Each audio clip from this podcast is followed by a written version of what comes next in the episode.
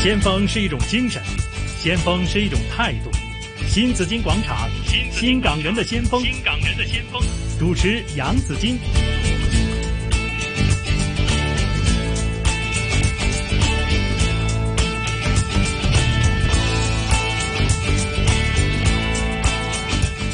继续是新紫金广场新港人的先锋，有紫金也有敏儿在这里哈。去访问我们今天的嘉宾是永平慈善基金会的总干事江炳耀，也是零八年的结清。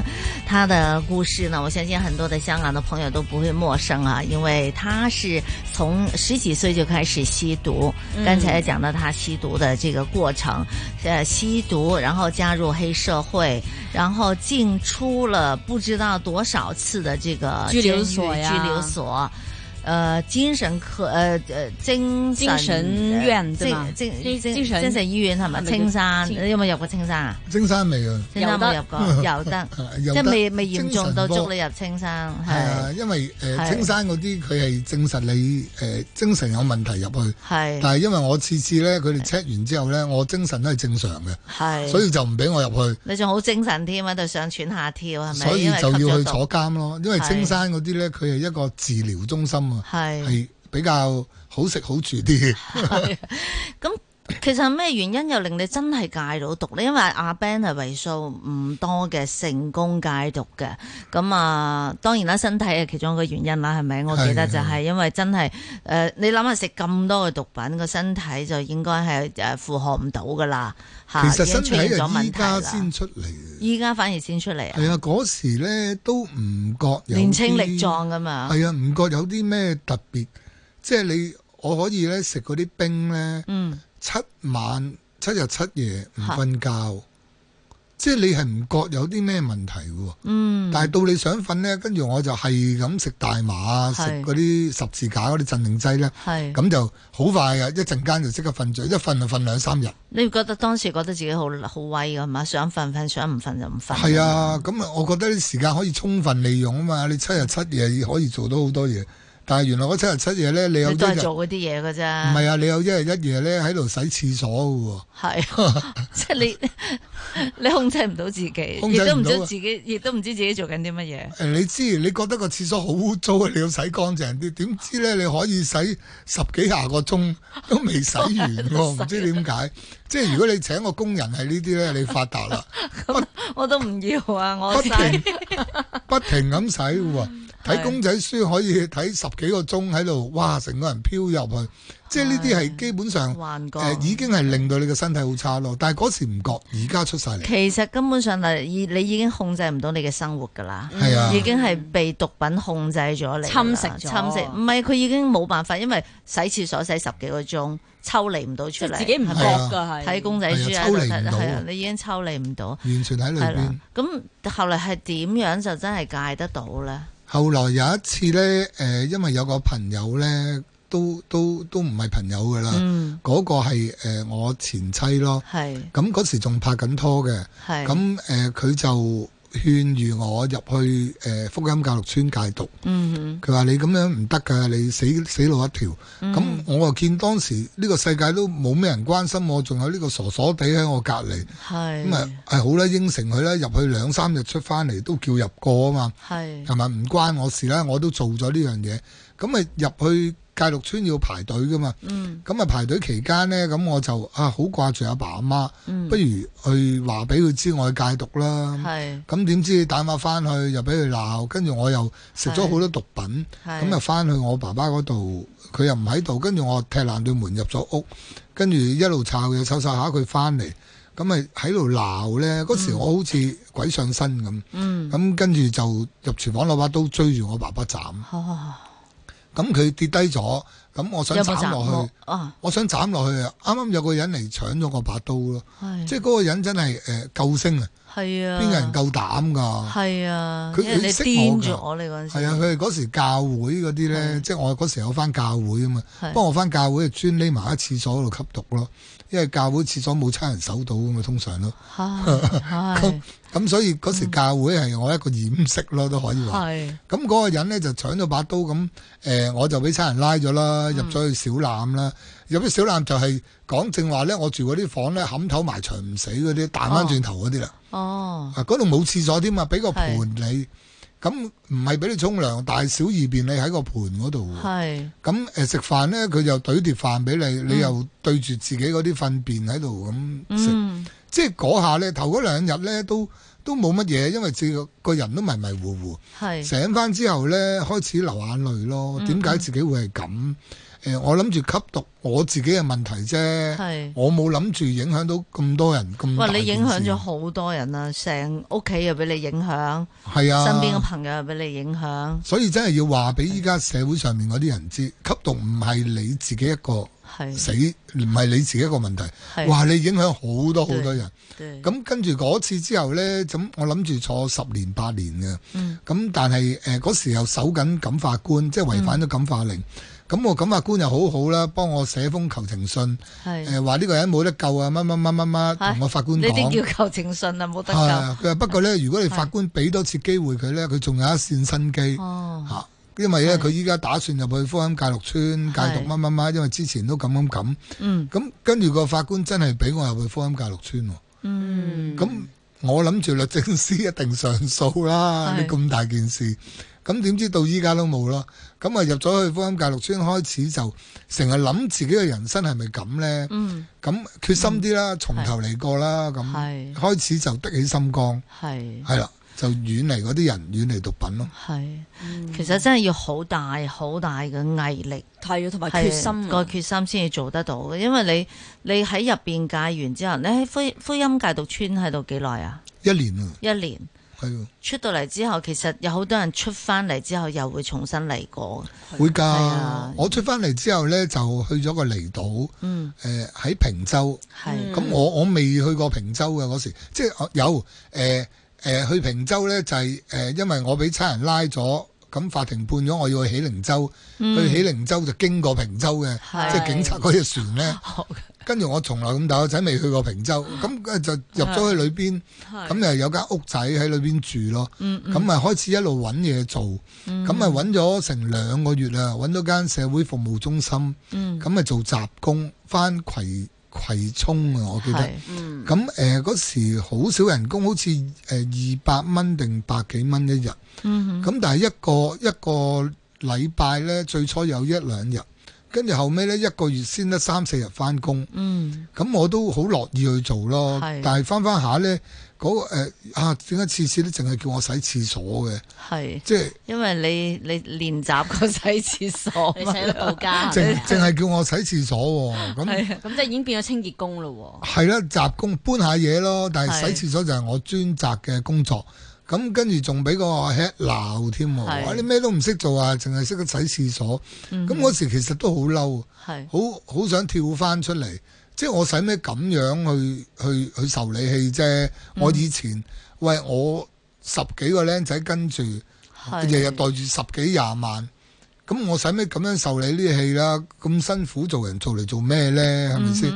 咁跟住諗下，如果我依家跳翻出去揾翻嗰啲人，咁我前功盡廢噶咯係喎。啊，誒算啦，明天會更好啦，明係天先算啦咁。係咁開始一路唔出聲呢，咁佢嗰度嗰啲董事呢，就發現我，咦點解呢個人咁鬼好脾氣嗯嘅，仲好過啲普通人喎，諗住你啲衰人嚟噶嘛。係咁跟住又知道我識做裝修，跟住呢開始揾組織咗一 team 誒、嗰時未有社會企業呢個名詞，就幫啲失業嗰啲人去做咯。嗯係咁一路做下做下，越做越好啊！即係多人支持呢。係咁跟住誒、呃就開始我自己就突然之間有啲感覺，我呢啲咁嘅經歷係咪應該幫翻有同樣困難嘅人會好啲呢？嗯跟住就去咗另外一個機構，係就入去監獄去去傳福音啊，同人哋係講係啊勸人嗰啲啦，做禁毒嗰啲咯。係咁一路做都好辛苦㗎，嗯由低做起，同埋誒，即係你知啦，喺機構做呢，個係個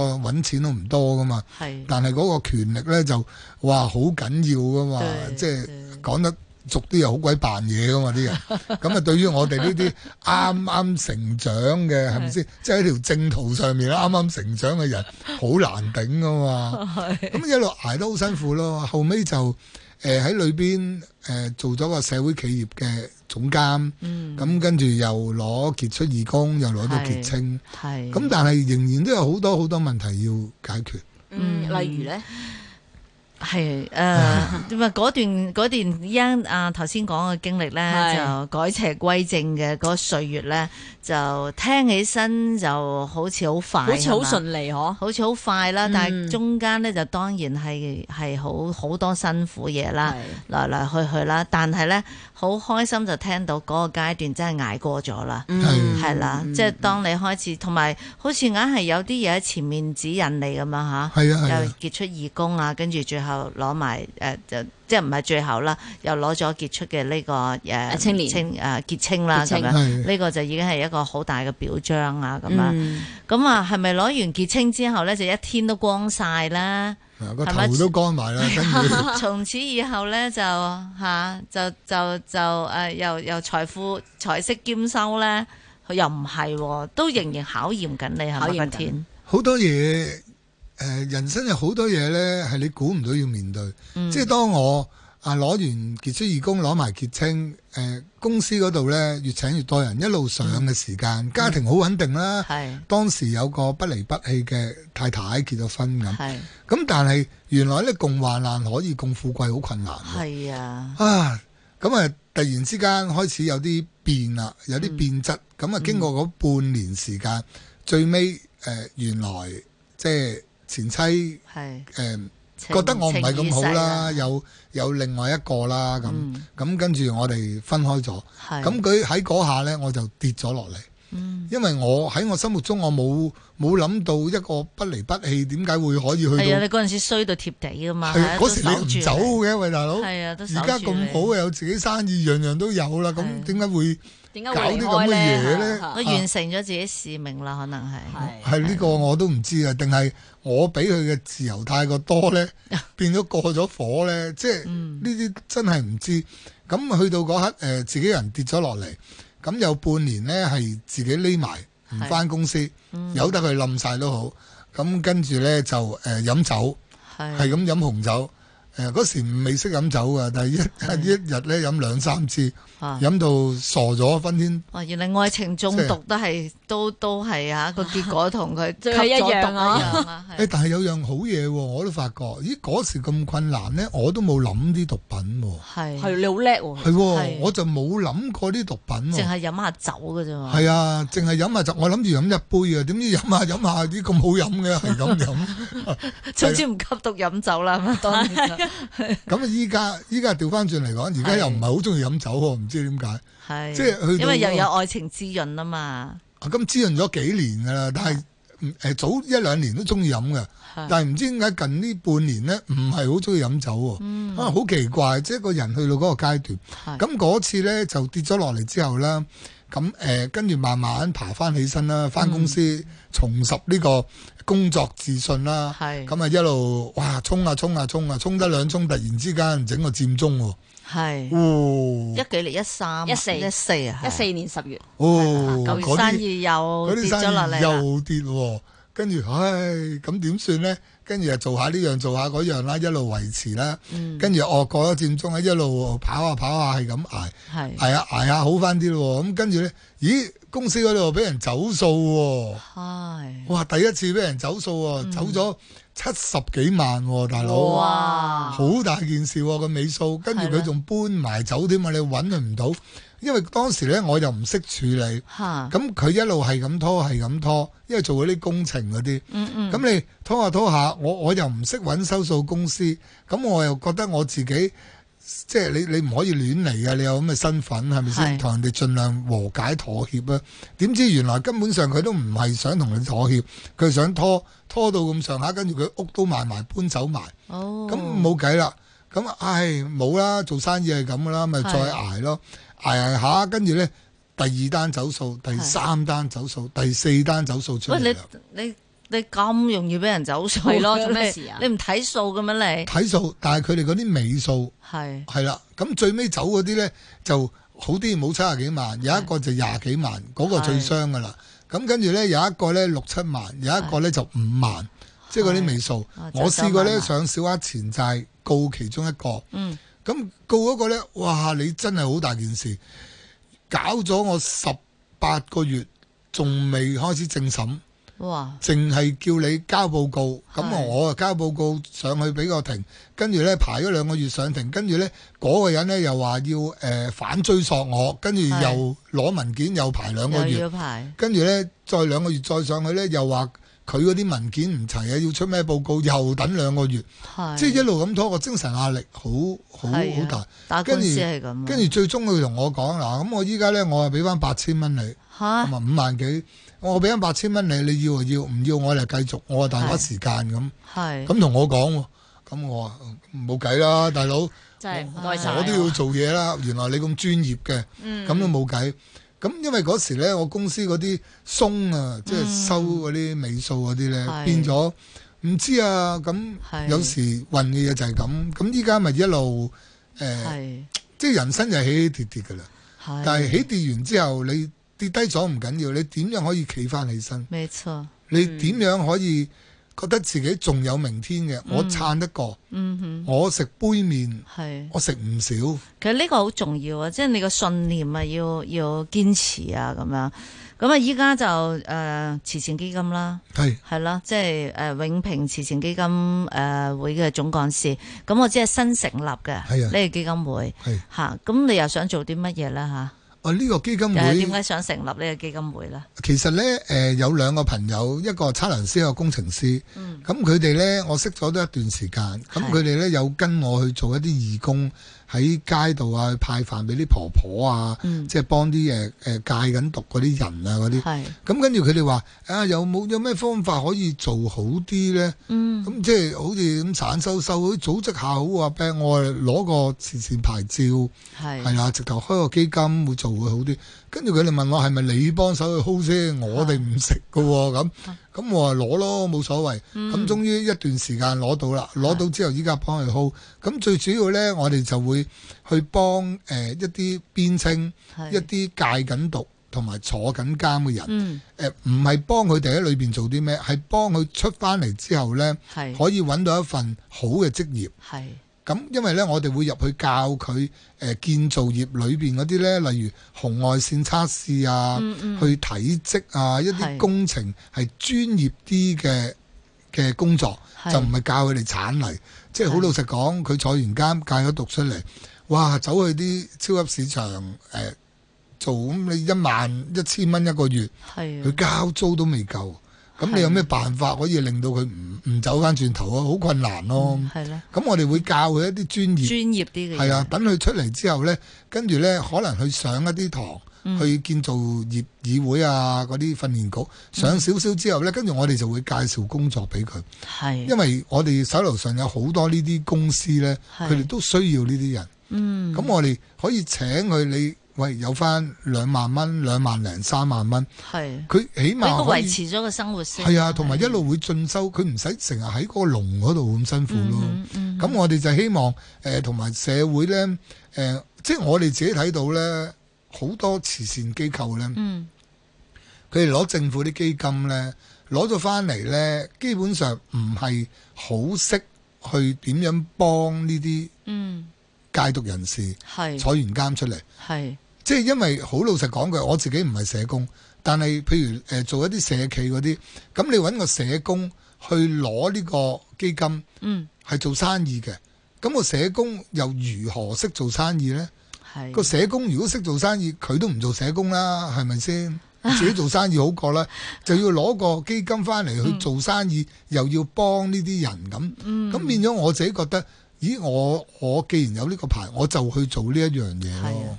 同埋阿 Ben 係過來人啊，嗯佢根本上就好清楚，即係點樣去幫翻呢一啲嘅嘅係啊即係朋友係好實在啊行即係行歪咗個朋友係係啊。啊，唔係淨係話啊，因為我紙上談兵啊。第一佢過嚟點人，點佢點有經驗係嗯嚇，佢係知道點樣去，即係變咗中 point 啲，即係可以真係切切實徹實底啲幫到佢哋嘅需要。咁我想問阿 Ben 啦，如果真係要戒毒嘅人咧，其實佢哋自己應該點樣去諗，或者自己都需要係係係點樣做先至可以容，即係比較容易啲，即係可以最做得成功係戒啊毒即係佢最啦大嘅敵人係咩咧？要戒毒嘅時候，誒好老土嗰句都係自己，係自己係啊啊。咁我我發覺咧有個 formula 咧成功率好高嘅，嗯，就係咧誒，譬如我咁咧，我戒毒咧，我要有個誘因去令到我決心去諗一諗我自己嘅人生將來係點，唔好諗咗一定要戒到毒先。我嗰個就係因為我追斬我爸爸，我好後悔，係啦。咁其實每個人都有嘅，咁誒、呃可能佢嘅女朋友啦，佢嘅、老公啦，因為有好多女嘅吸毒者呢，係都係因為佢嘅老公或者佢個仔，咁係嗯佢先至脱離咗。即係一定要有個支撐點啊，或者誒佢、份工作啦，佢一個好好嘅朋友啦，呢、嗯個朋友對我好好，不離不棄，我一定要試下睇下今次得唔得。即係唔好太辜負咗人哋。係啦，即係如果佢有呢、一個呢一、個重點喺度呢，係容易好多嘅。嗯，如果佢冇嘅，我話我戒嚟為邊個啫？我做咩係啫啊？我聽日都瓜得啦，我戒嚟做咩？咁就咁就唔好戒啦，咁就瓜咗算嗯啦，係係咪即係有個信念先。係要有支柱，有個支柱，你嘅信念係想為乜嘢而做呢件事？咁講起上嚟就唔止係戒毒噶咯，戒煙都係嘅喎，係嘛？即係戒乜都係啦，咁啊，戒乜係都你係啦都要有有一係樣嘢你要，我為乜要咁樣做啊？咁樣嗯，所以呢樣嘢好緊要啊嘅。如果一個人冇目的，誒冇目標，嗯咁你根本上咩都做唔到。